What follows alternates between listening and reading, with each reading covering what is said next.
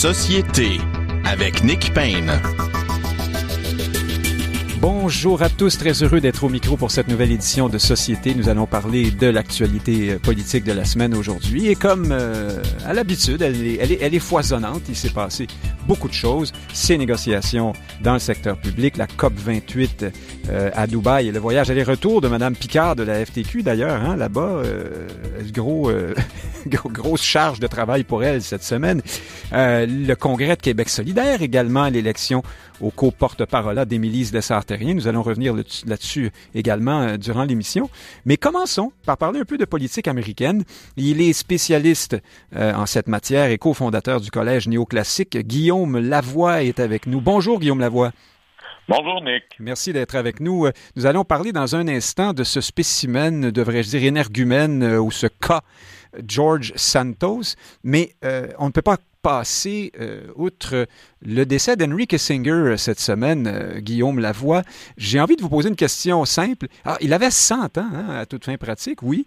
Euh, il, était en, était en Chine encore récemment. C'était un homme actif, donc ancien euh, diplomate, secrétaire d'État américain. Guillaume Lavoie, j'ai beaucoup vu sur les réseaux sociaux, suite à l'annonce du décès de M. Kissinger, une sorte de surenchère entre personnes, euh, disons, plus, plus, plus, plus de gauche, euh, de, de, mots durs et de, de, de, Alors, ça allait de bon débarras à pire que ça encore. Qu'est-ce que, pourquoi on déteste tant Henry Kissinger? Tiens, je commencerai comme ça. Ben, c'est vaste question. Oui. Euh, parce que d'abord, il a une vie euh, que l'on qu'on l'admire ou qu'on le déteste. Euh, quel siècle fut le sien et quel rôle important il a eu dans ce siècle-là?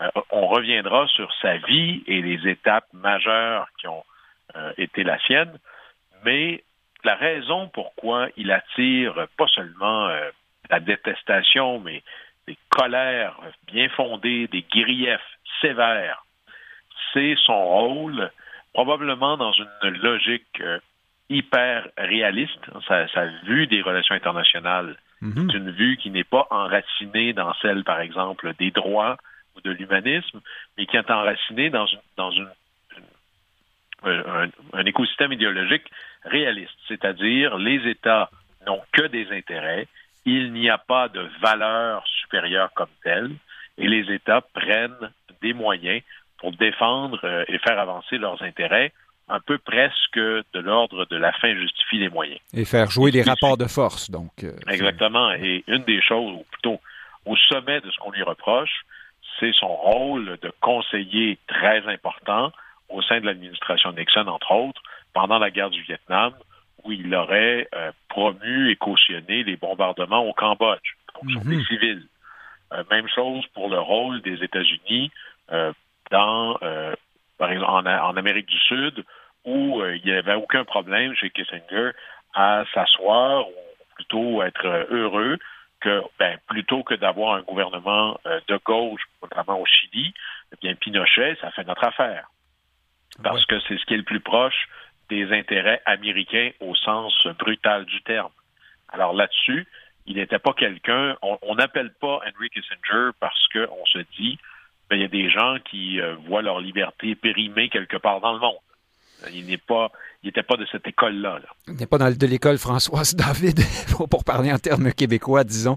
Euh, et on parle ici, euh, Guillaume Lavoie, d'un d'un véritable intellectuel, hein, cela étant dit, c'est-à-dire que c'est pas un politicien qui jouait à, à l'intellectuel, c'est un, un, universitaire euh, qui écrit des livres, des livres sérieux et qui va faire de la politique et de la diplomatie. Est-ce que je me trompe? Non, c'est exactement ça. Il est dans probablement ce qu'on pourrait appeler le, le le modèle le plus extraordinaire de l'intellectuel public. Et là, c'est pas un jugement sur est-ce que ce qu'il dit est souhaitable ou pas souhaitable.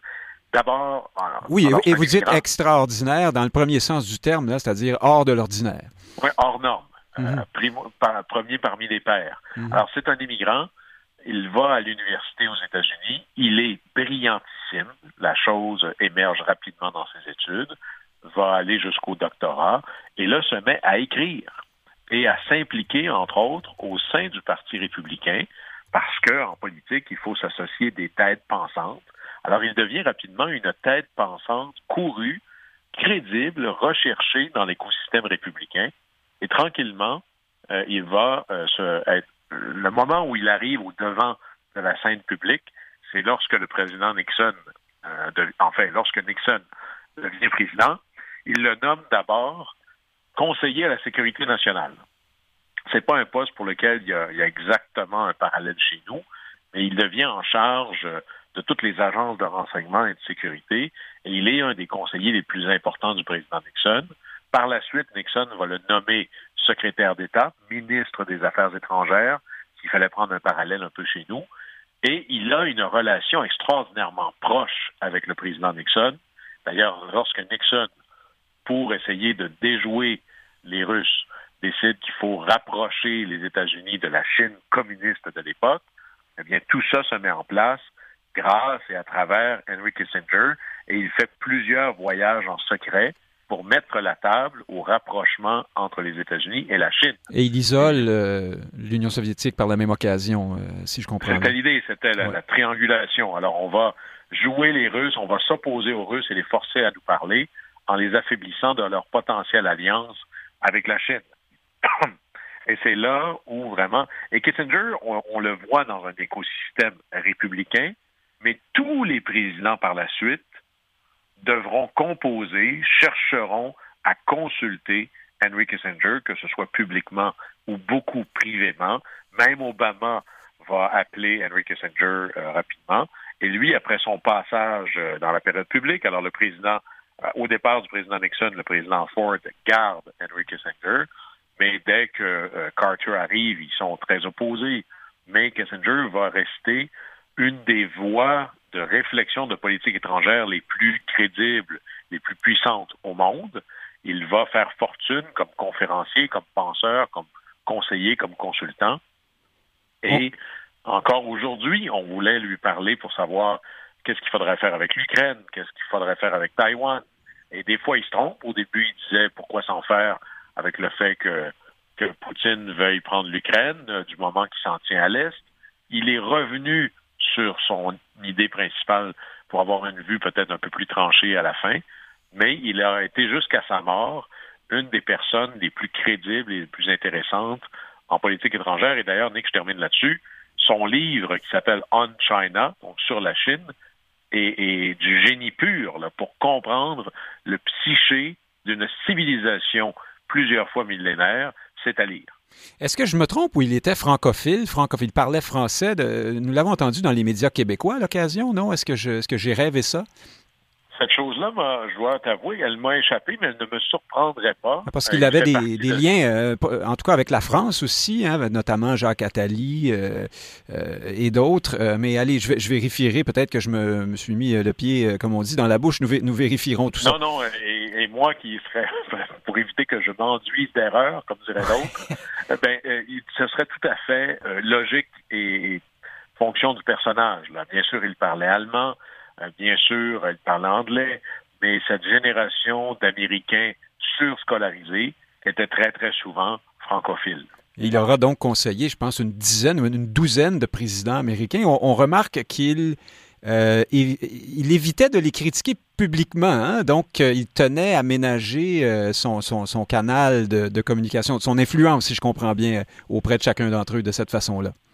Oui, et là-dessus, à moins d'être une belle-mère sans valeur, comme par exemple Donald Trump, il est très rare que ceux qui ont occupé les chaises fassent des critiques euh, vraiment là, brutales à ceux qui les occupent aujourd'hui, ne serait-ce parce qu'ils comprennent bien la complexité d'exercer de, le pouvoir et que c'est jamais, euh, surtout pas en relation étrangère, euh, noir et blanc, manichéen, que tout est une question d'extraordinaire complexité et que le, conseil le plus crédible pour des décideurs, qu'ils soient politiques ou non, c'est celui que l'on reçoit en privé.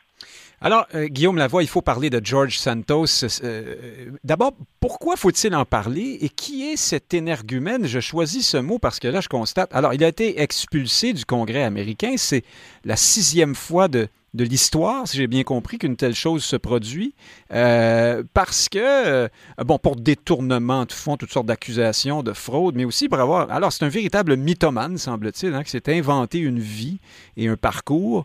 Euh, qu'en est-il exactement, Guillaume Lavoie? Qui est ce, monsieur? Ben, il était, jusqu'à tout récemment, l'équivalent d'un député fédéral, d'un congressman, membre du Congrès pour le troisième district de l'État de New York et relativement jeune, mais c'est, et là, là, on pourrait, je pense qu'il n'y a pas de mot assez fort pour décrire le personnage. Ce n'est pas juste un petit menteur, c'est un, c'est un super menteur pour citer, pour citer les guignols. C'est un fumiste. Et pour vous donner une idée de combien on est rendu loin, très peu de temps après son élection, donc aux dernières euh, élections de mi-mandat. Oui, ça fait pas très longtemps, c'est ça. Mm-hmm. Non, il a été élu euh, il y a environ un peu moins d'un an. Là. Mm-hmm en gros, un peu plus d'un an, pardon, il, a, euh, il avait dit qu'il avait étudié dans une grande université, ce qui s'est révélé être faux. Il avait dit qu'il était sur l'équipe de sport de la dite université, ce qui révélait être faux. Et là, c'est pas juste j'ai fait une erreur sur mon CV. Il donnait des entrevues à la radio, comme on le fait présentement, où il partage avec l'animateur tous ses souvenirs de collège. Il partage avec l'animateur combien ça a été difficile quand il était sur l'équipe de volleyball et qu'ils ont gagné le championnat. Rien de ça n'est vrai, là. Alors, on est vraiment déjà à des niveaux assez exceptionnels. Ah oui, puis il y a, y a d'autres histoires aussi. Hein. On n'a pas le temps de toutes les euh, d'en faire la ben, recension. juste pour t'en donner deux, trois. D'abord, un, il a dit euh, qu'il était juif alors qu'il ne l'est pas. Il a dit que ses parents avaient fui l'Holocauste.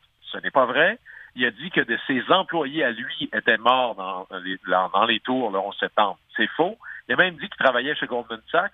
Archi faux.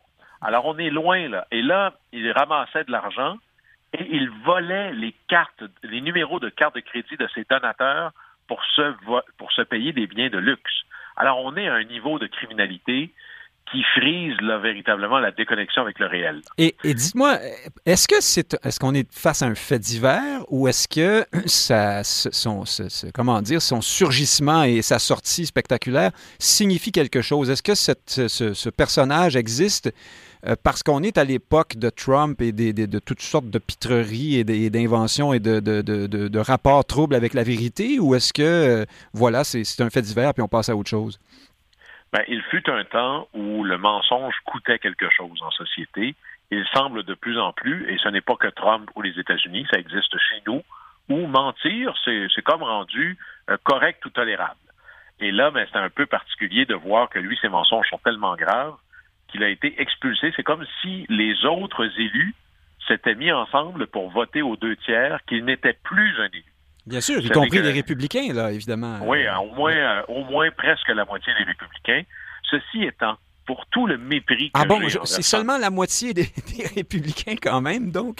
Oui. oui. Euh, mais là, moi, je vais peut-être te surprendre, Nick, parce que pour tout le mépris que j'ai envers Santos et ce qu'il représente comme le mal qui ronge nos sociétés modernes, j'aurais été de ceux qui auraient voté contre l'idée de l'expulsion. Parce que ce que je n'aime pas ici, c'est les autres élus qui se substituent au jugement du politique, au jugement souverain des électeurs du district de New York. Vous auriez préféré qu'à la prochaine échéance électorale, on le mette à la porte et, puis voilà. On ne va pas commencer à poser un jugement sur la... Parce que, reconnaissons, il est accusé de 23 chefs d'accusation au fédéral. Mais parce qu'il est, il est d'accord avec vous, hein, Guillaume Lavoie. Lui, il dit vous venez de créer un précédent qui va venir vous mordre les jarrets plus tard. Euh, je ben, moi, je m'inquiète parce que si c'est le politique qui décide qui on peut mettre dehors, alors je pose la question, il y a un sénateur euh, démocrate qui vient d'avoir une, perquisition du FBI chez lui, et il y avait littéralement des, lingots d'or et de l'argent en liasse dans son garde-robe. Est-ce que lui, sur la base d'accusation, devrait être mis dehors tout de suite, ou parce que ça fait notre affaire, il faut le garder? D'abord, il n'a pas été accusé de rien. Ah, pardon, il n'a pas été reconnu coupable encore, mais même s'il l'était, c'est aux électeurs que revient le seul droit de se débarrasser d'un élu. Et ça, ça existe dans des moments qu'on appelle des élections. Alors, c'est là où j'aime pas le fait qu'on substitue populaire. Point de vue intéressant, Guillaume Lavoie. Peut-être qu'on reverra M. Santos euh, à, Fox News bientôt, euh, ou alors il écrira un livre sans doute. Euh, en tout cas, merci de nous avoir éclairé là-dessus et sur, bien sûr, Henry euh, Kissinger. Euh, Guillaume Lavoie, vous êtes spécialiste en politique américaine, cofondateur du Collège néoclassique. À une prochaine. Merci beaucoup. Au plaisir. Alors, chers auditeurs, nous poursuivons la discussion et allons revenir tranquillement vers le Québec. Bonjour, Christian Dufour, politologue, auteur, essayiste. Bonjour. Acteur presque politique. Parfois, vous avez des victoires à votre actif, dont celle contre la, réforme du mode de scrutin. Hein? Euh, c'est beaucoup vous, ça. C'est à vous qu'on doit. Je vous laisse le dire, mais, mais je suis content que vous en parliez parce que euh, on voit euh, que la dynamique qui est induite par notre mode de scrutin si calomnié actuellement en œuvre, parce que notre mode de scrutin, puis je veux être court, favorise l'élection de gouvernements forts, majoritaires, parce qu'il amplifie l'avance du parti vainqueur, mais il a comme autre caractéristique de, de, favoriser des gouvernements qui sont congédiables. Donc, on est en face de ce phénomène-là actuellement. La CAQ, beaucoup de gens pensaient qu'elle était au pouvoir pour 30 ans, qu'il y avait quatre petits partis qui critiquaient, mais qui étaient fondamentalement impuissants. Mais là, on voit que la dynamique de notre système, quand un gouvernement devient usé, et la CAQ semble usée, il semble avoir perdu la main, les électeurs essaient d'identifier le parti qui semble compétitif. Et là, actuellement, le problème pour François Legault, c'est que le PQ semble compétitif. Paul Saint-Pierre Plamondon s'est imposé. Les autres partis ne sont pas dans le groupe. Ce qui fait qu'on ne peut pas totalement exclure, je ne dis pas que c'est probable, euh, que euh, le PQ prenne le pouvoir à la prochaine élection. Euh, parce que ça marche comme ça, le hein? système. Ça marche comme ça, notre système. Rappelons qu'en 73, le PQ avait fait élire six députés, les libéraux 100 députés, et trois ans après, le PQ est élu de façon majoritaire. Donc, c'est ça notre mode de scrutin si calomnié. Il y a, il y a le bon côté qu'on peut... Alors que le mode de scrutin proportionnel, ça crée des gouvernements plus faibles, plus difficiles à déloger. Intéressant. Euh, merci, Christian Dufour, là-dessus. Nous allons tout de suite, pour poursuivre la discussion, rejoindre Guillaume Rousseau. Il est professeur titulaire et directeur des programmes de droit et politique appliquée de l'État de l'Université de Sherbrooke. Bonjour, Guillaume Rousseau. Bonjour. Merci d'être avec nous. Euh, euh, ce que vient de dire Christian Dufour sur la... Je, je le dirais autrement, ou j'ajouterais que je complémenterais en disant que François Legault semble avoir perdu sa touche magique. On a l'impression que désormais, quand il parle, euh, ce n'est plus le concert des loges où, euh, enfin, on, l'entend sous un tout autre, euh, à travers un tout autre prisme maintenant. Qu'est-ce que vous en pensez, Guillaume Rousseau? Moi, effectivement, je pense que c'est assez clair avec les, les, sondages sont là pour, pour en témoigner. Puis la, la, question de la réforme du mode de scrutin est peut-être pas étrangère à ça. quoique le fait de renoncer à, cette promesse-là, ça l'a moins affecté que M. Trudeau. Lui, ça avait été immédiat. On peut vraiment dater le moment où le gouvernement Trudeau est devenu impopulaire à son renoncement à la réforme du mode de scrutin. Pour M. Legault, c'est plutôt le troisième lien, le renoncement à la première mouture du, troisième lien, mais en même temps, c'est une accumulation, je pense, de promesses brisées ou, au contraire de mesures qui ont été prises sans avoir été annoncées, comme la hausse des, des, salaires des, députés. Donc, euh, effectivement, je, je pense qu'il y a, il y a un petit peu une perte de, de, de, de connexion de la part de, M. Legault, mais il lui reste quand même beaucoup de temps pour, pour se reconnecter. Diriez-vous aussi, Christian Dufour, les, les retournements sur la question euh, du national nationalisme euh, pour les caquistes? Alors, des, propos très, très, très clairs, très euh, vigoureux sur l'immigration, puis après, finalement, on ramollit un peu. Euh, on parle de louisianisation en campagne électorale, puis ensuite, ben, finalement, non, on annonce plutôt qu'on va effectivement maintenir à 50 000 le seuil qu'on disait catastrophique précédemment. Qu'est-ce que vous en pensez? Oui, ça, a pu jouer parce qu'on voit que parfois, il y, a des, il y, a des, belles paroles, mais que les résultats ne sont pas à la hauteur de ce qu'on ne laisser entendre. C'est l'accumulation de plusieurs facteurs. En, tout respect pour euh, Guillaume, je ne pense pas que le mode de scrutin a été très important quand ils y ont renoncé. Euh, c'est beaucoup. Mais c'est vrai que ça fait un renoncement parmi d'autres. Oui, mais je ne pense pas que ça a été important. Ça a été surtout, je pense, qui est arrivé à Québec le troisième lien, ça, ça a été un coup de, canon. C'est aussi l'envers du fait que durant la pandémie, il y a eu un consensus pratiquement unanime, euh, anormal, en faveur de François Legault, tenant compte du caractère très grave de la situation. Le gouvernement s'est habitué, en fait, à être publicité par la presque totalité des, Québécois. Les, voix discordantes étaient facilement euh, stigmatisées. Euh, par, contre, si, je veux être juste à l'égard de ce gouvernement-là, il, a fait quelque chose d'une façon un peu plus passive. Ça a quand même été un barrage très efficace à l'égard de tout ce que représente, en fait, l'idéologie woke toute la nouvelle mouvance là, canadienne là, là-dessus. Je veux dire, euh, ils ne seront pas embarqués là-dedans. Mais ils ont perdu la main. C'est clair qu'ils ont perdu la main. Puis il y a l'usure normale aussi. C'est comme ça que ça marche, notre système. Là, ça fait quand même longtemps qu'ils sont là. Le gars, on, lui voit, on, lui, on le trouvait bien sympathique, mais les mêmes choses qui faisaient qu'on le trouvait sympathique, aujourd'hui, on trouve que c'est pas sympathique, qu'il est trop émotif, qu'il change trop d'idées. C'est ça, notre On système. saluait autrefois. Mais est-ce qu'on est- n'a pas. euh, Qui disait, euh, j'oublie tout le temps, que les Canadiens français n'ont que des émotions. Des euh, pas de- sentiments, c'est Oui. Wilfrid Laurier qui donc. euh, alors, hier, on disait, M. Legault, c'est formidable, sa capacité de revenir, euh, de marcher sur la peinture ou de, de, hein, de changer d'idée, de reconnaître ses erreurs. Puis là, tout à coup, on dit, maintenant, on dit, deux jours plus tard, j'ai envie de dire, dans, dans le grand, euh, la grande horloge politique, là, très peu de temps après, on dit, bon, ben, euh, non, voici un homme qui change d'idée sans arrêt, qui n'a pas de c'est très juste, c'est très juste que, que c'est ça. Puis, puis en plus de ça, vraiment, il y a aussi un nouveau phénomène. Il y a le phénomène Paul Saint-Pierre Plamondon. Il y a le PQ qui renaît. Donc, si on compare. Ah, euh, c'est pas, François- pas le phénomène Émilie Lessard-Terrien, vous pensez, euh, Christian on- Dufault? ben, c'est pas, pas de la même ampleur. On verra plus tard. mais non, non, mais quand même, c'est quand même fascinant, ça. Le PQ, tout- tous les commentateurs ont enterré le PQ. On rit de Paul Saint-Pierre Plamondon avec son côté gentillet. C'est ce qui fait la beauté de la politique. Alors là, il y a vraiment une espèce de resurgence. Euh, puis c'est très dangereux pour la CAQ parce que les, les nouveaux convertis de la CAQ, souvent, c'était des anciens péquistes. Puis Paul Saint-Pierre Plamondon, jusqu'à présent, il y, a, il y a un parcours très, très, très euh, différent. Donc, c'est l'accumulation de tout ça, mais, mais ne sous-estimons pas le fait que notre système fait qu'un gouvernement devient usé à un moment donné. Le, le même phénomène on- à Ottawa se produit. Il y a beaucoup de gens qui sont plus Bien capables sûr. de voir Ju- Justin Trudeau en peinture, et c'est pas qu'ils sont en amour avec Pierre Poliev, mais moi je connais des gens qui sont prêts à voter pour Pierre Poliev parce qu'ils sont plus capables de voir Justin Trudeau. Oui, en effet. Il y en a déjà qui sont plus capables de voir Pierre Poilievre non plus. C'est un autre problème. Mais Guillaume Rousseau, dites-moi, est-ce que euh, trouvez-vous vous aussi que euh, est-ce que le- est-ce que c'est le gouvernement qui est usé ou est-ce que c'est la perception qu'on en a qui s'use? Est-ce qu'on est finalement fatigué puis on veut voir d'autres visages? Est-ce qu'on n'est pas parfois euh, comme population, comme électorat, un peu euh, maniaco-dépressif ou, comment dire, pas tout à fait conséquent ou juste dans notre appréciation de ce que font les gouvernants? Ben, je pense qu'il y a un peu de ça. Puis effectivement, l'usure et tout, on se tanne de voir le même visage. Il y a un aspect un petit peu image comme ça, puis superficiel à la politique, mais je continue, moi, de penser. Et j'ai envie de dire, par- pardon, je, je- je- je complémente ma question puis je vous redonne la parole. Euh, C'est peut-être les, nous aussi, les commentateurs, les médias, les journalistes. Là, tout à coup, le vent tourne et puis euh, on se gêne pas. Hein? Euh, C'est tout le monde sur le go. euh, Il n'y a pas une journée où on Ouais, se moque pas de lui. Ouais. Il y a un effet d'amplification, effectivement, dans, dans- dans le commentariat. Mais moi, je continue de penser que c'est le fond qui prime en politique.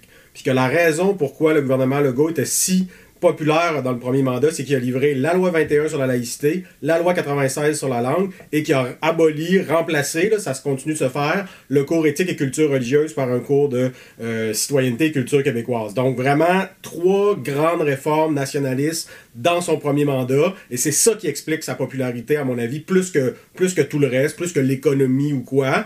Et là, dans le deuxième mandat, on ne voit pas ça. Euh, Quel est l'équivalent de la loi 21-96 et de l'abolition du cours ECR dans le deuxième mandat? Oui, ben, Voilà, je- Simon Jolin Barrette donc. est porté disparu aussi. euh, euh, Ouais, ben, il fait des réformes dans, dans la justice là, qui sont, Oui. qui sont pas inintéressantes, mais effectivement, en termes de nationalisme, puis M. Roberge a les bons réflexes, on l'a vu il y a quelques semaines quand il était en, en réunion avec, les premiers ministres des autres provinces, qu'il s'est exprimé en français et tout, donc il y a les bons réflexes et tout, mais il n'y a pas un, euh, un mandat très clair de livrer une loi 21 ou une loi 96, et euh, d'ailleurs, c'est lui qui avait livré là, au départ le, le remplacement du, du cours ECR par CCQ, c'est lui qui avait lancé ça, donc c'est pas problème de casting, c'est vraiment un problème de fond. Il faut que la CAQ, dans son deuxième mandat, ait une grande idée nationaliste. On sait que M. Jolin Barrette travaille sur un projet de constitution. Ça pourrait être ça, quoique ça, ça peut facilement donner du pouvoir aux juges plus qu'autre chose, une constitution. Là. Donc, il faut qu'elle soit rédigée de manière euh, euh, intelligente et dans une optique nationaliste, mais ça prend vraiment ça. C'est ce dont le, le gouvernement Legault a besoin. Si demain matin, il dépose un grand projet nationaliste, ça va polariser. Et là, euh, ça va polariser pour et contre la CAQ. Et là, le PQ pourrait avoir plus de difficultés à se positionner euh, par rapport à cela. Mais on a un peu l'impression que le train est passé là-dessus, Guillaume Rousseau, que la CAQ, euh, nouvelle mouture, deuxième mandat, c'est vraiment la CAQ 2.0 euh, qui cherche davantage à remplir a- le- ouais, l'espace laissé vide par le Parti libéral. Christian Dufault, je, vous- je vous- je vous allez répondre à ça, mais je vous pose une question en même temps. La déclaration de François Legault là, euh, sur les syndiqués euh, en grève, euh, les professeurs, qui dit arrêtez ça, là, euh, c'est mauvais pour nos enfants, euh, revenez au travail. Il y, a, il y a- il y a un an et demi, deux ans, tout le monde aurait salué cette belle connexion de François Legault avec euh, la situation difficile des parents et celle des, enfants aussi. Et là, cette fois-ci, c'est accueilli un peu plus de façon mitigée. Qu'est-ce que vous en pensez? C'est très juste ce que vous dites. Là, c'est du François Legault. Euh, en fait, il y a un an, on aurait dit Ah, c'est son côté humain, son côté bon père de famille. Aujourd'hui, on dit de quoi il se mêle. Un premier ministre ne devrait pas intervenir à ce stade-ci. Je pense d'ailleurs que ce n'était pas nécessaire euh, qu'il le fasse. Pour venir sur, sur la discussion de tout à l'heure, euh, bon, le fond en, en politique peut avoir une certaine importance, mais je pense pas que dans le cas de la CAQ, euh, c'est avant tout euh, le fond euh, qui a joué. La, la CAQ, c'est un mélange, hein, c'est une coalition, comme on l'a dit, c'est un peu une chose et son contraire. Donc, ça pouvait satisfaire bien du monde dans un premier temps. Mais il y a quand Ils même cet ingrédient, cette cohérence nationaliste, comme dit Guillaume Rousseau. Oui, mais nationaliste, mou, c'est vrai, un côté nationaliste, ils ont adopté des lois, mais, mais moi, il me semble que c'est un autre facteur qui a joué que c'est beaucoup. complètement disparu, ça, soudainement? Non, c'est pas disparu. C'est qu'il y a eu la pandémie. La pandémie, qui a été énorme comme événement, Ben oui. a fait ressurgir un vieux Québec canadien-français qu'on pensait mort. Celui... Un, Québec conservateur canadien-français. C'est pas un hasard si des gens, moi j'étais, je pense, un, un- un de- un des premiers à faire l'analogie entre M. Legault et M. Duplessis. Puis c'était pas injurieux, là. Je, je trouvais que quelque part, il y avait un vieux Québec canadien-français. L'autoritarisme, qui- le, Non, père de, non, le bon non, père de famille? Non, non, pas l'autoritarisme. Un vieux Québec conservateur. Vous savez, les sociétés sont ancrées dans l'histoire. Le Québec n'a pas commencé en 1960. Là, hein? Il y avait des choses avant. Puis la pandémie a fait en sorte que le côté conservateur du Québec est remonté. Et François Legault, dans ce sens-là, correspondait totalement à la situation.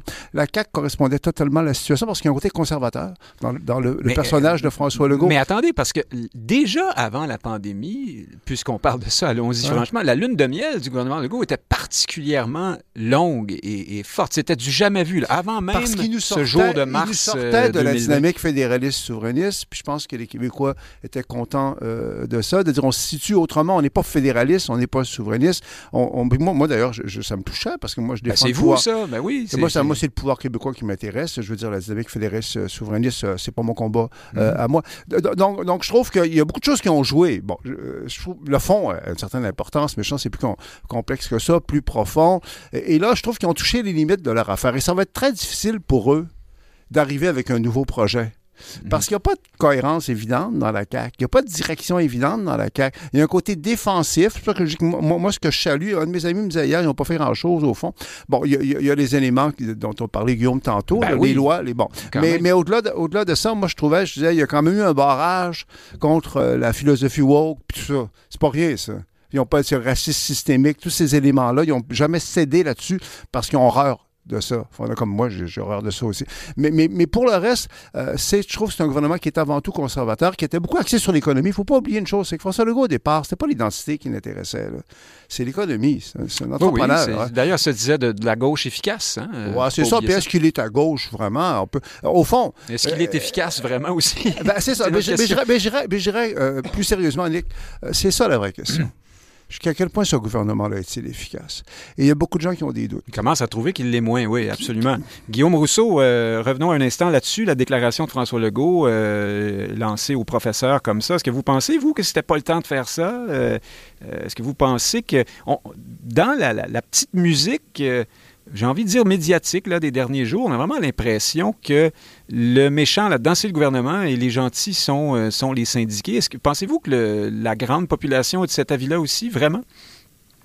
Ben, c'est toujours la la même chose avec un conflit de travail. Au début, il y a une sympathie à l'égard des, euh, des travailleurs, particulièrement lorsqu'il s'agit d'un conflit de travail dans le secteur public. Puis ensuite, au fil du temps, ça devient un peu moins évident parce que là, les effets là, sur, euh, sur les bénéficiaires des services publics se font davantage euh, ressentir. Donc, il y a un peu de ça. Peut-être que M. Legault tente un petit peu d'accélérer ça là, en mettant l'accent sur, euh, sur la question des, des enfants. Puis en même temps, ça se tient un peu. là, on parle, on parle d'enfants qui, pour la plupart, ont subi la pandémie Ben euh, oui. il y a deux, trois ans. Et là, bon, euh, une grève qui pourrait être longue. Donc, l'argument est bon. M. Legault le présente à sa façon, avec, euh, euh, voilà, avec un peu de pathos et tout. Donc, je pense que c'était correct. Maintenant, euh, il y a tellement de grogne contre son gouvernement que forcément, ça allait pas convaincre tout le monde. Puis, euh, ben voilà. Donc, ça lève un peu moins. d'é- Donc, c'est le contexte. Euh, ouais. euh, Il y, a, y a néanmoins, Guillaume Rousseau, je reste avec vous un instant, la, la- la trame du débat. euh, Moi, j'ai l'impression d'un déjà-vu, c'est-à-dire d'une chorégraphie à laquelle on est habitué. Il y a des syndiqués qui disent euh, et des syndicats qui disent on fait la grève parce que, ou on fait des moyens de pression parce que on veut améliorer les services hein, à la population. Et si ça va, dans le fond, dans ce cas-ci, par exemple, cette grève est, l'expression de ce qui se passe dans les écoles. Euh, ça, va mal. Les, les, les, étudiants, les enfants, les élèves, au bout, au bout du compte, sont mal servis. C'est pour ça qu'on fait la grève. Et puis, dans les faits, on se rend compte que souvent, ben, c'est surtout des questions de salaire et de, et de conditions de travail. Puis qu'une fois que le règlement arrive, les problèmes de fond demeurent. Euh, pensez-vous que... Euh, qui dit vrai euh, dans ce cas-ci là-dessus?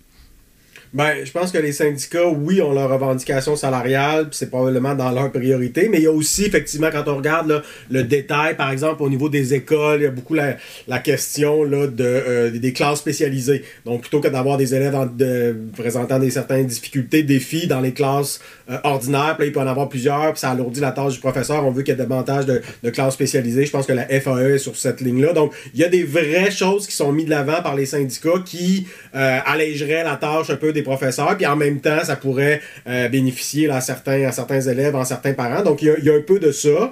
Et, euh, et de, l'autre chose aussi qu'il faut pas oublier, c'est qu'effectivement, dans ce cas-ci, des salaires peuvent contribuer à attirer effectivement plus d'employés dans un contexte de pénurie de main-d'œuvre. Et si on manque moins d'enseignants, qu'on a plus d'enseignants avec euh, les, qualifications et tout, ben forcément, ça peut améliorer les services. Donc, donc l'argument est pas mauvais. Il se tient, vous dites. Oui, d'accord. Effectivement, mais l'argument du gouvernement est pas mauvais non plus parce que dans une période d'inflation, si on devait accorder de très importantes augmentations de salaire à ces centaines de milliers de travailleurs, forcément, ça contribuerait à, l'inflation. Donc, faut pas oublier qu'ici, ce qui est, ce qui est particulier, c'est le contexte d'inflation. Euh, ce qui nous ramène donc aux années 70-80, c'est pas la même chose que les conflits de travail des années 90. Euh, donc, inflation, ça veut dire que les travailleurs en veulent beaucoup plus parce qu'ils perdent leur pouvoir d'achat et le gouvernement veut pas en donner beaucoup plus parce qu'il risque, qu'il en donne plus, de contribuer à l'inflation. Donc, ça crée vraiment quelque chose de difficile. Donc, c'est pas seulement une pièce de théâtre où les syndicats veulent, euh, veulent brasser parce qu'ils profitent de la grogne contre le gouvernement Legault, puis le gouvernement le Legault, il veut euh,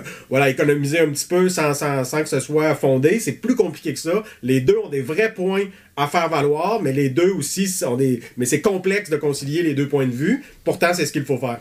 Christian Dufour, vous allez réagir là-dessus. La FAE aussi, là, dont on parle beaucoup de l'absence de fonds de grève. Euh, ah, pour ben, ces syndiqués. Euh, moi, j'ai des témoignages là, de gens proches maintenant qui me disent qu'il va falloir réhypothéquer la maison parce que voilà, ils sont en grève. Est-ce que Pensez-vous qu'ils envisagent euh, une pause euh, à ce moment-ci, comme plusieurs le disent? c'est comme un pays qui déclare la guerre à son voisin, et puis euh, il n'y a pas d'armes.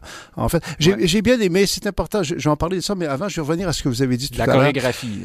le fait que vous vous demandiez si, au fil d'arrivée, il n'y aurait pas grand-chose qui changerait.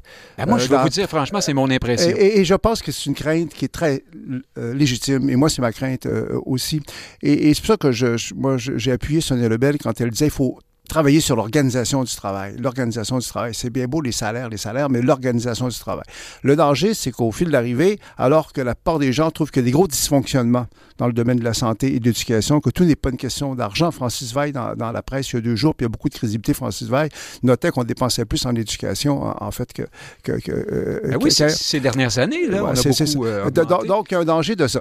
Moi, j'ai trouvé que jusqu'à il n'y a pas une semaine, euh, je trouve que les syndicats emmenaient très large parce que euh, le gouvernement avait fait des grosses erreurs euh, d'appréciation. Ben, L'augmentation des, députés, de salaire des députés à un moment qui était vraiment mal avisé. En plus de ça, évidemment, le ministre Girard, le ministre Girard, on en a beaucoup parlé. Le public était pour les syndicats. Le vent a beaucoup tourné depuis une semaine à cause de deux facteurs, principalement ben, l'aventure de Magali Picard, qui était quand même la représentante la plus médiatisée du Front commun. J'allais y venir. Rappelons à nos auditeurs qu'elle s'envolait pour Dubaï, pour la COP 28. Euh, voilà. C'est ça. Donc, ça, c'est une erreur. Et, elle, est elle y est allée. Elle y est, allée, elle est revenue. Elle est revenue et, le, et, le, pas admis, d'ailleurs, faut-il le dire, elle n'a pas admis qu'elle avait eu tort. Hein. Bon. Donc, ça, c'est une erreur de jugement grossière faut-il le répéter? Euh, vraiment, c'est grossier. Et puis, euh, ça contredit totalement un message, moi, qui me tombe royalement sur les nerfs, le message totalement misérabiliste euh, des syndicats à l'égard des employés du secteur public en matière d'éducation et de santé qui ne sont pas respectés, qui sont rabaissés, qui sont martyrisés, qui sont torturés. C'est excessif. Et d'ailleurs, quel message envoie-t-on aux gens qui voudraient travailler dans ce secteur-là? Donc, je trouve qu'il y avait eu un rétablissement d'équilibre depuis quelques jours. C'est pour que la sortie hier matin de François Legault, c'était inutile, c'était contre-productif C'est comme si, dans le fond, le, gouvernement... Là, a, ben, Sonia Lebel... une bûche dans le poids. Oui, c'est ça. Je trouve que euh, le, rapport de force, en fait, était plus équilibré. C'est vrai que ça serait que cette chose-là. Mais votre point est fondamental, Nick. Moi, ce que je crains, c'est qu'au fil d'arrivée, qu'on n'ait pas changé grand-chose. Verrons bien, hein? Euh, mais oui, on pourrait, je pense qu'on pourrait quand même gager là-dessus sans, Mais bon, on verra. Ne soyons pas inutilement cyniques. Euh, Guillaume Rousseau, parlons-en de cet aller-retour de Mme Picard, euh, patronne de la FTQ, donc à Dubaï. Au-delà de ce que ça a eu comme effet dans le rapport entre le gouvernement et les syndiqués pendant la négociation, un mauvais effet, d'après, en tout cas pour, ces derniers, d'après Christian Dufour, il y, a quelque chose qui, qui se répète là. Euh, tout ça arrive juste après l'histoire de l'Office de consultation publique de Montréal. Euh, on dirait que les exemples se multiplient de ces représentants publics. Et là, il se trouve que ce sont des femmes hein, dans les derniers cas présents. Je ne sais pas s'il y a quelque chose qu'il faut euh, comprendre de ça, mais une, forme de déconnexion. Comment on a pu penser que c'était une bonne idée de s'en aller à Dubaï. Le, message qu'on envoyait à la population était, était, sans, équivoque. C'est-à-dire qu'on n'est pas pressé de régler ou encore c'est pas, pas encore le moment de régler, puis on a d'autres choses à faire et puis on profite de la belle vie euh, en avion, euh, dans les gros hôtels. Il y, a quelque chose qui ne marche pas, là, non? Ben, il y a essentiellement deux choses qui expliquent ça. D'abord, il y a de plus en plus de relations internationales qui sont menées par toutes sortes d'organismes autres que le gouvernement. Donc, traditionnellement, c'était le gouvernement qui faisait des relations internationales, moins les, municipalités ou les organismes de la société civile. Maintenant, ça a explosé. Depuis 10-15 ans, les relations internationales euh, des municipalités, des syndicats, il y a vraiment des parts importantes du budget qui vont, euh, qui vont à ces relations. Puis là, ça peut être justifié en partie parce que c'est vrai que c'est des, forums où il y a des, décisions qui se prennent, il y a des orientations, puis ensuite, il y a des politiques dans les États qui, en découle. Donc, c'est pas mauvais qu'il y ait des municipalités ou des, des, représentants des syndicats qui soient dans certains forums internationaux, mais peut-être que c'est aller trop loin. Donc là, il y, aurait une vraie, vraie réflexion à faire sur toute la question de, de ce qu'on dépense en termes de relations internationales. Ben, puis, la reddition de compte, hein? on a l'impression d'une sorte de bureaucratie en roue libre euh, ou de, de, de, comment dire, de, pouvoir euh, presque occulte ou en tout cas qui n'est pas soumis ouais, aux mêmes règles. C'est pas nécessairement connu que cette augmentation des dépenses dans les relations internationales. Puis tout ça se fait évidemment en avion dans un contexte où on dit qu'il faut peut-être euh, pas trop prendre l'avion pour des, raisons de, de, lutte au changement climatique. Alors, il y, a un vrai débat à avoir là-dessus comme société sur la question de l'augmentation des, investissements en relations internationales par toutes sortes d'organismes autres que les gouvernements. Deuxième chose que je vois dans cette, dans cette affaire-là, c'est ce qu'on appelait dans les années 70 le premier front puis le deuxième front pour les syndicats. C'était surtout la CSN qui était sur le deuxième front. Donc là, c'est ironique de voir que c'est la FTQ. Donc le premier front, c'est les relations de travail. C'est ça pourquoi les syndicats existent. Donc on négocie, on fait des griefs, on fait la grève aux, besoins et c'est la raison d'être du syndicat. Et là, dans les années 70, euh, avec la CSN, on a commencé à dire, mais il y a un deuxième front. C'est-à-dire que le travailleur est aussi un consommateur. Le travailleur est aussi un locataire. Donc là, les syndicats ont commencé à faire des revendications pour la protection des consommateurs, la protection des locataires, etc. Et là, aujourd'hui, ben, la protection de l'environnement et tout. Euh, et, et, là, j'ai l'impression qu'avec les années, alors que la FTQ était davantage sur le premier front, mais là, tous les syndicats en font davantage sur le deuxième front, s'inscrivent dans toutes sortes de débats, s'intéressent à peu près à tout, et là, embarque là-dedans le racisme systémique et tout, dont parlait euh, euh, Christian tantôt. Vous seriez surpris de voir dans tous les syndicats, il y a des comités équité, diversité, inclusion, racisme systémique et tout. Donc, il y a des gens payés là-dessus pour, pour, pour, pour tout plein d'autres causes que les relations de travail. Et moi, je vois le voyage de Magali Pitard comme, comme une incarnation de ça. C'est-à-dire que normalement, ça devrait être évident que sa priorité, c'est de négocier les, les, conventions collectives de, de, ses membres et donc d'être au Québec. Mais depuis maintenant des années des années, les syndicats priorisent ou en tout cas mettent pratiquement des fois sur un pied d'égalité. On pense que c'est très important ici d'aller à Dubaï pour s'occuper du climat. C'est ça, oui. exactement. Donc je pense que c'est ça que ça incarne, que ça représente. C'est une énorme, déconnexion, c'est une énorme déconnexion en fait euh, d'une partie des, des, élites en fait privilégiés euh, qui, sous couvert d'idéologie, de causes bien pensantes, bon, euh, la lutte contre le racisme, euh, l'environnement, en fait, profitent de bons vieux privilèges. Et je suis content que ces dossiers le sortent parce que le dossier de l'Office de consultation de Montréal. Ça, c'était le scandale absolu. Euh, de penser que c'est moi mes taxes comme Montréalais qui servent à financer ce voyageurs. Mais Valérie Plante n'est pas convaincue de ça. c'est ça. Mais c'est ça. Mais, mais, c'est ça. C'est comme d'ailleurs. Euh, c'est fantastique. Magali Picard, elle est revenue. Elle n'a pas eu le choix que de revenir. Mais ce qui était très remarquable, pourquoi moi je suis le premier, j'ai de la sympathie pour elle, ça doit être très difficile. Mais pourquoi je continue à, attaquer? Parce qu'elle n'a pas admis qu'elle avait fait une erreur. Elle persiste. Non, elle dit que c'est à cause des perceptions que je reviens. Et, et Dubaï, c'est un exemple, c'est emblématique. Écoutez, Dubaï, là, c'est un État qui n'est pas écologique, c'est bien Dubaï. Ils sont dans le pétrole jusqu'à la terre, jusqu'aux oreilles. En plus de ça, je veux dire, leur main-d'œuvre, c'est une main-d'œuvre sous-payée, pratiquement traitée comme des esclaves. Euh, et, il y a 70 000 personnes, 70 000 personnes qui sont à la conférence à Dubaï. Puis vous m'expliquez... Ah, donc, euh, je pense que 700 euh, Canadiens, fonctionnaires du gouvernement fédéral, et le rapport avec la lutte, on peut, être on, peut, on peut, être conscient des problèmes de changement climatique, mais qu'est-ce que ça va donner, cette conférence-là? On sait que, là, on commence à avoir vu neiger. Des engagements internationaux, il y en a eu beaucoup, beaucoup, beaucoup. Ils ne sont pratiquement jamais mis en œuvre. Euh, selon les, objectifs qui sont là. Donc, qu'est-ce qu'ils font à Dubaï, cette gang-là, cette 70 000 personnes-là? Bon, c'est une nouvelle culture internationale très idéologique, très bien pensante, et que ces scandales-là, en fait, émergent au Québec, c'est une très bonne chose, parce que c'est pas acceptable que la présidente... En plus, le, manque de jugement est tellement grossier. Euh, oublions Dubaï, oublions tout ça. Euh, on n'est pas une tribu, les Québécois, on n'est pas une famille. je comprends qu'on peut avoir de la sympathie pour l'être humain, mais dans la mesure où on a des institutions, on est des organisations importantes. Quand quelqu'un, en fait, fait preuve d'un manque de jugement à ce point-là, puis ne l'admet pas, ben là, il y a un gros problème. Si au moins elle avait dit en revenant, oui, j'admets que j'ai fait une erreur, qui n'en fait pas, je le, je, elle ne dit même pas ça. Elle dit on est en 2023 avec Skype, avec Team. On peut désormais, en fait, euh, être à l'étranger puis euh, être présent euh, au Québec. Donc, moi, je suis très content que ces choses-là sortent. Mais cette nouvelle culture internationale-là, c'est vieux comme le monde. C'est une gang de privilégiés qui ont trouvé des moyens pour faire des beaux voyages en avion, aller à l'étranger. Moi, j'en connais du monde de même. C'est le fun. Moi, on m'aurait invité de la Dubaï. Je serais allé. Moi, Dubaï, je suis jamais à la Dubaï. Vraiment. Puis je me dis, d'avoir des bons repas, il y a des hôtels peux te faire upgrader Parce en que avion. si vous n'y allez pas sur le bras de quelqu'un ou quelque chose, c'est facilement 15 euh, à 20 000 C'est ça, mais, mais, je le rappelle, Dubaï, c'est le scandale absolu. C'est pas un État du tout écologique. Ils sont pas sensibles à ça. C'est sorti qui ont discuté plus de deals de pétrole à Dubaï que bien d'autres choses. Puis en plus de ça, si on est un peu de gauche, puis moi je suis pas le plus à gauche de la planète, la main-d'œuvre est systématiquement exploitée. Euh. Fait que les syndicalistes qui vont à Dubaï, là, qui sont censés. Euh, vous comprenez l'idée, là? C'est que moi, j'embarque pas du tout là-dedans parce qu'il y a tout un justificatif idéologique bien pensant. On dit oui, oui, puis c'est la nouvelle économie, c'est le nouveau monde. Puis, puis ça m'inquiète ce que dit Guillaume, là, tous les, syndicats qui se dotent de comités là, pour l'inclusion. Ah, ben, bien sûr, mais oui, euh, aux frais de, de, de, ceux qui cotisent. Donc, donc la CAQ, si on veut reparler de la CAQ, au moins la CAQ et je vais m'embarquer là-dedans. Moi, c'est ce que je le reconnais. là, on a bouclé la boucle. Guillaume Rousseau, je vais boucler la boucle sur ma, ma propre euh, introduction. J'ose aller là. Euh, quelqu'un disait, euh, plusieurs ont dit, en fait, dans une espèce de simplification, sans doute, et de vision un peu cynique, disait le féminisme aura atteint ses buts lorsqu'il y aura des femmes incompétentes dans des postes de pouvoir, ou ici, des femmes qui manquent de jugement. Est-ce qu'on est rendu là? Est-ce que c'est ça que ça nous montre, Dominique? voyons, je blanc de mémoire.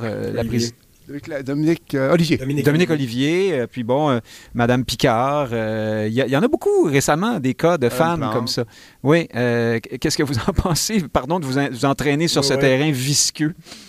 Non, ben deux choses. D'abord, effectivement, je pense que euh, comme on dit souvent, là où il y a de l'homme, il y a de l'hommerie. Puis on pourrait dire, là où il y a de la femme, il y a de la femmerie. Donc, euh, effectivement, je pense que les défauts de l'être humain sont assez également, également répartis entre les deux sexes. Maintenant, je pense qu'il faut pas non plus être trop sévère envers Madame Olivier, Madame Picard. Je pense que si, on regardait l'ensemble du parcours de ces deux femmes-là, on verrait des, des, des parts d'ombre, certainement, mais aussi des, des parts de, de lumière. C'est vrai que Madame Picard, là, en a raté deux, parce que là, il y a eu le voyage à Dubaï. Avant ça, elle avait eu des déclarations un petit peu vulgaires quand que le conseil conciliateur a été nommé, elle a utilisé, je pense, le mot merde, puis euh, alors que le gouvernement voulait pas que le conciliateur parle de salaire parce que c'est ce que la loi prévoit. Donc, deux, mauvais, euh, deux mauvais jugements en peu de temps, mais c'est quand même une femme qui se présente bien, qui a un parcours intéressant et il reste du temps à la grève. Donc, moi, j'ai espoir qu'elle se ressaisisse parce qu'elle est tellement plus charismatique que les autres euh, chefs syndicaux que pourrait, ça pourrait vraiment être un moment important pour elle. On pourrait voir une figure intéressante naître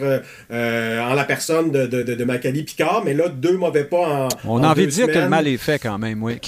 Ben, plus, que deux mauvais pas, au moins trois mauvais pas. Parce que moi, à la limite, euh, j'aurais pu passer l'éponge comme commentateur sur son voyage à Dubaï si en revenant, elle avait admis qu'elle avait fait une erreur de jugement. Ah, elle n'a pas admis qu'elle a fait une erreur de jugement. Donc, moi, je trouve que euh, c'est totalement inadmissible. Et dans le cas de Dominique Olivier aussi, et bon, euh, vous êtes aventuré sur un terrain visqueux, c'est intéressant que vous preniez ce risque-là. Ce que, ce que ça démontre pour les femmes, là, ça démontre au moins une chose. Quand on disait les femmes vont faire de la politique autrement, puis ça va être meilleur, bon, c'est une fumisterie. Là, je veux dire, une femme, là, ça fait de la politique à sa façon, puis elle peut faire des erreurs, puis on peut la critiquer, même si c'est une femme, même si c'est un autochtone, même si c'est un noir. Je te dis, je voyais sur les réseaux sociaux ben, des gens qui nous disent, là, on critique euh, Magali Picard parce que c'est une femme, parce que c'est une autochtone. On est rendu là. Je vais vous poser la question un peu autrement, ah, Christian Dufault, ah. puis je vous garde sur ce ah. terrain euh, dangereux. Tant pis pour vous. Vous avez, vous avez voulu y revenir. Non, je, trouve ça intéressant que ben, vous en parliez. Ben justement, il faut parler. Personne n'en parle de ces choses-là, franchement. Euh, est-ce que les politiques de quotas, de, de main tendue, de discrimination positive, qu'elles soient inscrites dans des règlements ou simplement pratiquées sous forme de principe, aient pu mener à ce que euh, certaines femmes, euh, comme par exemple des représentants de minorités visibles en tout genre, euh, aient pu se sentir un peu intouchables ou être vivre dans un monde parallèle où on leur dit tout le temps oui, et puis voilà, la perte de contact avec la réalité a pu survenir là aussi. Puis là, je pense à Mme Olivier quand je dis ça. Ben, je, pense qu'il y, a des membres de minorités visibles qui sont contre ces politiques-là parce qu'ils disent que ça, dévalorise leur, promotion. Ça fait peser la présomption des compétences. je, pense que c'est une très bonne question. Je pense que les politiques de discrimination positive ont vraiment atteint leurs limites. Bon, au départ, ben, c'est pas ce qu'on pense à Québec solidaire. Hein? oui, on va en parler aussi. Ben, je trouve que c'est une démonstration de ça. Mais ils ont atteint leurs limites euh, pour deux raisons. D'abord, on avait l'impression que c'était temporaire, ça, pour rétablir un équilibre qui n'existait pas. On réalise que c'est pas temporaire. Une fois que c'est mis en œuvre, c'est à euh, jamais. Puis aussi, il y avait quand même le concept à compétence égale. Bon, la compétence égale, en théorie, c'est bon, mais en pratique, c'est pas toujours. Mais parce que, à évaluer. Non, parce que les organismes ont des quotas, puis ils savent qu'il faut qu'il y ait des Noirs, il faut qu'il y ait des femmes. Puis à un moment donné, c'est pas qu'ils vont prendre une personne qui va être euh, incompétente en soi, mais est-ce que ça va être la, est-ce qu'il va y avoir d'autres personnes qui sont aussi compétentes qu'on ne comprendra pas. Et je dirais... Ou qui ne se présenteront pas, sachant Exactement. Frédéric Bastien, le regretté Frédéric Bastien, l'avait vécu à sa façon, puis avait dénoncé ça. Et, enfin, je dirais que ce qui fait ressortir ça de façon éclatante, puis c'est une bonne chose au fond, même si c'est une aberration, c'est la décision des Québec solidaire, il y a juste quelques jours, d'interdire les candidatures euh, euh, masculines lorsqu'il va y avoir des élections partielles parce qu'ils veulent atteindre la parité. Donc là, on est De façon temporaire, hein, Oui, c'est temporaire aussi. Bon, on nous dit de toute façon, il n'y en aura peut-être pas d'élections euh, partielles alors que le principe est fondamental. La démocratie est plus importante que la parité. Et là, on n'est plus dans la discrimination positive, on est dans l'interdiction des candidatures. On, est rendu loin dans cette dynamique-là. Le bon côté, puis d'ailleurs, je pense que le multiculturalisme canadien sans limite, euh, euh, que moi je, dénonce et je critique parce qu'il n'y a pas de limite, euh, toute, cette culture-là atteint ses limites. Québec solidaire, dans le fond d'ailleurs, pourquoi le PQ monte, monte, Québec solidaire est bloqué? Parce que Québec solidaire est enfermé là-dedans. Et leur décision de lundi... En tout cas, c'est sans doute l'opinion d'Olivier Bolduc hein, qui a quitté Québec Exactement, solidaire. Exactement, mais je comprends. C'était un gars... Mais il faut qu'on passe la parole à Guillaume Rousseau. Il y a les hommes roses, je peux comprendre que les hommes roses acceptent n'importe quoi, mais il reste que. Euh, euh, quand, non, non, mais quand tu es un gars un peu, à un moment donné, il y a une dignité. Là. Mais c'est la c'est l'allié. On appelle ça un allié euh, désormais. J'ai écrit un livre. J'ai un livre qui sort le 6 mars. Vous allez voir, je parle, je parle, j'ai un chapitre sur les vieux, les gays, les femmes. Je parle de ces, ces choses-là. C'est qu'à un moment donné, je pense qu'on a touché les limites de cette culture-là, heureusement. Et il faut s'attendre à ce qu'il y ait de plus en plus de critiques dans le sens de ce que vous avez dit tout à l'heure. Guillaume Rousseau, le pont a été fait vers, vers Québec solidaire, qui avait son congrès la semaine dernière. Élection par trois voix de majorité. Hein, c'est l'information que j'ai eue de l'intérieur. Donc, par trois voix contre sa plus proche rivale, euh, Rouba Gazal. Donc, élection d'Émilise Dessart-Terrien au porte-parole de Québec solidaire. Et euh, parallèlement, euh, vote de confiance fort, hein, euh, assez euh, meilleur qu'on ne l'aurait cru pour Gabriel Nadeau-Dubois. Qu'est-ce que vous tirez comme conclusion de tout ça? Je, vous lance une idée. Se peut-il que Catherine Dorion a eu un effet dans ce congrès? Elle a, par ses sorties très bruyantes, très tapageuses et sa critique sévère de Gabriel Nadeau-Dubois, créé un, euh, installé, mis un clivage au centre du débat entre les, les pragmatiques et les révolutionnaires à Québec solidaire. Hein. Et puis, on a l'impression que les militants ont voulu euh, ne, pas choisir, c'est-à-dire aller à la fois vers euh, Gabriel Nadeau-Dubois, réitérer leur confiance en lui, mais en même temps donner une tape dans le dos à celle qui, qui, était montrée la plus ouverte aux propos de Mme Dorion, c'est-à-dire Émilie Dessartérien. Qu'est-ce que vous en pensez? Moi, j'étais sous l'impression que c'était Mme Labrie qui s'était présent, qui s'était montrée la plus favorable à Mme Norion en disant Ah, j'avais pas vu qu'elle avait autant souffert, je regrette de ne pas l'avoir plus aidée. Mais bon. Ah, ben c'est parce qu'il y a un euh, autre épanchement sirupeux qui vous a échappé, c'était celui de Mme euh, Lessartérien qui allait aussi dans ce sens-là. Très, très, très long texte. Voilà, les deux me semblaient très proches de Mme Dorion à cet égard-là. Ou est-ce que les deux avaient mesuré l'importance de, ce, de, tendre, de tendre la main à, à la mouvance d'Orion, au fond? Oui, effectivement. Donc, les deux, les deux ont, fait ça et ça donne des résultats radicalement opposés. Une perd dès le premier tour, l'autre l'emporte. Donc, c'est difficile d'en tirer une conclusion euh, si, euh, si forte par rapport à ça. Celle que je suggère, euh, d'accord. Mhm. Oui, c'est pour ça que moi, je retiens davantage la question. Moi, je pense que la, question nationale a été importante là-dedans, dans la défaite, parce que, parce que finalement, le résultat est tellement serré de Mme Gazal que Mme Lessant-Terrien que c'est difficile d'en tirer une conclusion sur, sur l'opinion et les rapports de force au sein de Québec solidaire. ça s'est joué à, à, à trois voix près. Par contre, la défaite de Mme Labrie dès le premier tour, avec un, bon écart entre 28 et 36% il y a quand même une marge euh, importante. C'était la candidate euh, du caucus, hein? Et pourtant, effectivement, qu'il y avait beaucoup plus d'appui dans le caucus. Donc là, il y, a, une déconnexion entre, entre le caucus et, et, la base. Et Mme Labrie était clairement identifiée comme la moins souverainiste des trois. Hein? Et d'ailleurs, dans les dernières, dans les derniers jours, même dans les dernières heures avant le, le, vote, il y a eu une vidéo de, de, Génération Oui qui a circulé, une entrevue de Mme Labrie mm-hmm. qui souhaitait pas choisir entre le bloc ou NPD ou entre le PQ et le PLQ. Et donc, qui était très peu euh, souverainiste. Puis ça allait dans le sens de d'autres déclarations. Donc, ça, j'ai trouvé intéressant. Moi, une des choses que je retiens, c'est que les membres de Québec solidaire, les délégués, donc le noyau le plus actif, est peut-être plus souverainiste que l'on pensait euh, si on compare à l'électorat qui, lui, est, moitié fédéraliste, moitié souverainiste. Donc ça, oh, même, je retiens ça. Euh, oui, même, euh, même dans toutes les études d'opinion récentes, c'est à peu près 35 des, des électeurs de Québec solidaire qui sont souverainistes. Alors, c'est très peu. Christian Dufour? Ben, moi, je pense pas que Québec solidaire a de la crédibilité comme parti souverainiste. point à la ligne. ce qui est arrivé lundi, en, fait, en interdisant les candidatures masculines, c'est une catastrophe pour euh, Québec solidaire parce que ça, ça a comme annulé l'effet positif d'un congrès qui peut être intéressant pour Gabriel Nadeau-Dubois. Parce que Gabriel Nadeau-Dubois, en comparaison à Catherine Dorion, a représenté une certaine rigueur, un certain sérieux, hein, parce que euh, en politique, il y a quand même eu un, vote de confiance important. Mais ce que l'opinion publique retient, c'est la folie, en fait, de l'interdiction des, candidatures euh, masculines. Une, une nouvelle expression de certains radicalismes. Moi, je trouve que ça, ça, les enferme dans leur ghetto et je vois pas le potentiel de croissance qu'ils peuvent avoir, surtout qu'à côté, il y a le PQ et puis euh, Paul Saint-Pierre euh, Parpendon. C'est gros, là.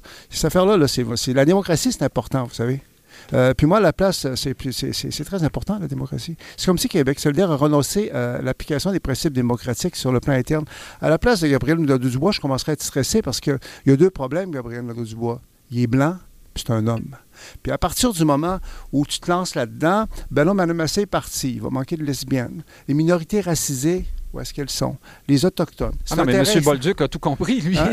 il, est parti. non, non, mais ce que je veux dire, c'est que moi, j'ai trouvé ça... De... Moi, j'ai beaucoup défendu euh, Gabriel Nadeau-Dubois lorsqu'il a eu le conflit avec Catherine Dorion. Je trouve que Catherine Dorion n'était pas sérieuse, n'a pas sa place en politique, c'est évident. Alors que Gabriel Nadeau-Dubois, puis je me suis étonné moi-même à le défendre, je, lui, il est sérieux quand même, il est là pour les bonnes, bonnes raisons. Mais par contre, Catherine Dorion, pour la mise en marché, euh, c'est du solide. Hein? Oui, mais par contre, je dirais que les commentateurs sérieux, entre guillemets, on comprend un peu que Catherine Dorion, c'était pas sérieux. Hein. C'est de, la, poudre aux yeux. Et lundi, moi, j'en suis pas revenu avec leur truc de. On interdit les candidatures masculines. C'est gros, là. Euh, Guillaume Rousseau, d'ailleurs, vous ne nous avez pas donné votre avis là-dessus. Est-ce que vous êtes. Et, par ailleurs, pensez-vous, vous aussi, que ce genre de choses. Euh, euh, garde Québec solidaire dans... Est-ce qu'au fond, à Québec solidaire, on ne souhaite pas, peut-être inconsciemment, rester dans la juste ce qu'il faut dans la marge pour euh, bénéficier d'une certaine complaisance, là, celle qu'on réserve à ceux qui ne prendront, euh, qui ne risquent pas de prendre le pouvoir. Et là, ben, on fait rouler notre commerce euh, idéologique et comme ça, et sans, sans, risque, pépère, comme on disait autrefois. Qu'est-ce que vous en pensez? Moi, je pense que les gens de Québec solidaire veulent veulent vraiment prendre le pouvoir et pensent vraiment qu'ils pourraient le prendre un jour. Donc ça, c'est important. D'où le choix de Mme Le Santérien qui pourrait, selon eux, aller chercher des gains dans, dans des comtés ruraux. Euh, bon, donc ils ont vraiment une vision comme quoi ils vont prendre le pouvoir. C'est pour ça que la dernière défaite a été très dure à 2022. Donc ça, c'est la première chose à savoir. Ensuite, euh, même s'ils veulent vraiment le pouvoir, ils sont d'abord idéologiques. Donc, et la prise du pouvoir, c'est secondaire. Donc, c'est dans cet ordre-là, alors qu'au Parti libéral, par exemple, c'est l'inverse. Donc, euh, alors on préfère perdre en ayant raison. Oui, effectivement. Mais il aimerait quand même ça prendre le pouvoir. Des fois, de l'extérieur, on le sous-estime, quand on connaît un petit peu mieux l'intérieur de la machine, on parle à des gens, ils pensent vraiment un jour prendre le, pouvoir, ils l'espèrent euh, vivement. Mais idéologiquement, leur problème est, le suivant, c'est qu'il y a deux types de gauche. Donc, il y a la gauche traditionnelle qui défend les travailleurs, les services publics, et qui, à mon avis, a un potentiel électoral important. Et il y a la nouvelle gauche, féministe, écologiste, euh, raciste systémique, bon, tout ça. Et Québec solidaire, ben finalement, c'est un peu les deux. C'est tente, tente de faire les deux, mais en même temps, c'est toujours le côté moins populaire. Donc la nouvelle gauche, un peu radicale, woke, finit toujours par ressortir. Et en fin de semaine, c'était ça parce que ils ont, ils ont sorti des, des, des, propositions très intéressantes. Donc abolir les taxes sur les produits usagés. Donc c'est à la fois écolo, mais en même temps, ça parle au vrai monde. Il y avait une proposition pour le salaire minimum à, à 20 de l'heure. Donc il y avait un ensemble de propositions de déjeuner dans les écoles, gratuit dans les écoles. Donc, une ensemble de propositions plutôt de la gauche traditionnelle pour les travailleurs, les services publics, mais ça a été complètement occulté par leur position euh, de la nouvelle gauche, d'interdire les hommes pour avoir absolument plus de femmes. Donc, c'est ça leur problème. Ils sont incapables de sortir de ça. Et M. Bolduc était une incarnation de ça. Parce qu'à son investiture, M. Bolduc, M. Bolduc vient de la classe ouvrière. C'est un gars qui est pas particulièrement riche. Il y a eu des, des boulots comme ça, mais c'est vraiment pas un, grand bourgeois. Et alors que la femme qui se présentait contre lui, c'était une grande prof d'université et ben tout, donc quelqu'un qui a plus de moyens, plus d'éducation. Et, et c'était évident pour, pour les dirigeants de Québec solidaire qu'ils appuyaient la femme, parce que eux, c'est d'abord une lecture woke qu'ils ont fait de la situation, homme comme femme, et non pas une lecture marxiste, traditionnelle, qui aurait vu un, un travailleur contre, contre une bourgeoise. Donc on voit vraiment que leur logiciel, c'est le logiciel de la gauche postmoderne et euh, ce qui fait qu'on, que le côté plus populaire potentiellement de défense des services publics des travailleurs, on ne le voit pas parce qu'il est occulté par le côté euh, nouvelle gauche postmoderne. Christian Dufault, euh, ben, je vous laisse aller. Je voulais poser une question en même temps parce qu'il nous reste juste deux minutes. Vous ferez tout d'un coup. aussitôt élu, Mme Lessard-Terrien, euh, a dû euh, ravaler ses paroles sur la question de l'achat de publicité chez Meta par Québec solidaire. Hein. Elle, s'était montrée défavorable. Elle avait critiqué son parti lorsque on, avait, on, avait décidé d'acheter de la pub de cette multinationale. Euh, c'est tout un débat. Ça, c'est un débat intéressant. Et puis finalement, bonsoir, merci. elle, elle, est rentrée dans le rang. Oui, c'est ça, en fait. oui, vous avez, vous avez pas raison. pour la révolution, ça. mais non, c'est pas bon. Mais, mais, moi, je pense que le Québec solidaire a eu sa chance, puis ils l'ont raté. Parce que les Québécois sont plus à l'écoute des Québec solidaire. C'est beaucoup trop idéologique, déconnecté. Euh, s'ils pensent vraiment prendre le pouvoir, ils se bercent d'illusions. Je ne sais pas dans quel monde ils vivent. Euh, parce qu'ils ont eu leur chance et c'est le Parti québécois, en fait, qui a pris leur place. Alors, vous, alors donc, vous pensez que le Parti québécois est quand même dans le créneau. Ah non, je pense qu'il y a une chance. De gauche, Écoutez, c'est vrai, c'est vrai que. Non, c'est même pas la gauche. La gauche, la droite. Alors, les Québécois sont pas là-dedans. Comme, comme alternative. C'est comme euh, solution ce de que je, trouve, c'est qu'évidemment, les élections sont loin. Il y a juste eu un sondage qui a montré que le PQ était en avance.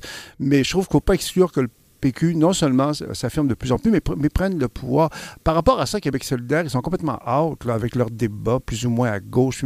Puis en plus de ça, je répète, ils n'ont aucune crédibilité souverainiste. Dès qu'il y a une mesure un petit peu nationaliste, c'est au raciste. Euh, c'est, ah oui, non, ça, vous savez, c'est, des des, experts là-dedans. Puis ça me fait penser des fois à Mélenchon en France. C'est-à-dire qu'ils sont plus connectés au peuple ouvrier, à la classe populaire. C'est un peuple... Ils ont eu leur chance. À un moment donné, c'était eux qu'on considérait comme l'avenir, c'était le parti de jeunes, ça. Mais là, on est rendu ailleurs, moi, je trouve. Gabriel Nadeau-Dubois est très, très inspiré par Jean-Luc C'est dommage pour lui. non, non, mais, mais moi, Gabriel Nadeau-Dubois, je dois dire, je trouve ça dommage pour lui. Parce que moi, je n'ai pas d'informations privilégiées, puis je ne le connais pas. Mais moi, je le vois comme quelqu'un de plus connecté, de plus groundé, de plus sérieux. Mais manifestement, il n'y a pas un contrôle suffisant sur le parti. Alors, euh, pour l'instant, c'est pas de Saint-Pierre Plamondon, d'après vous, qui, euh, qui, triomphe sur comme la Ça ne veut pas dire que le go est battu, là, vous comprenez-moi bien. Merci beaucoup, euh, Guillaume Rousseau, d'avoir été avec nous ce midi. Merci beaucoup, Christian Dufault. Ça me fait plaisir. Fort intéressant. Chers auditeurs, Nick Payne qui vous dit merci d'être nombreux à l'écoute et à la semaine prochaine.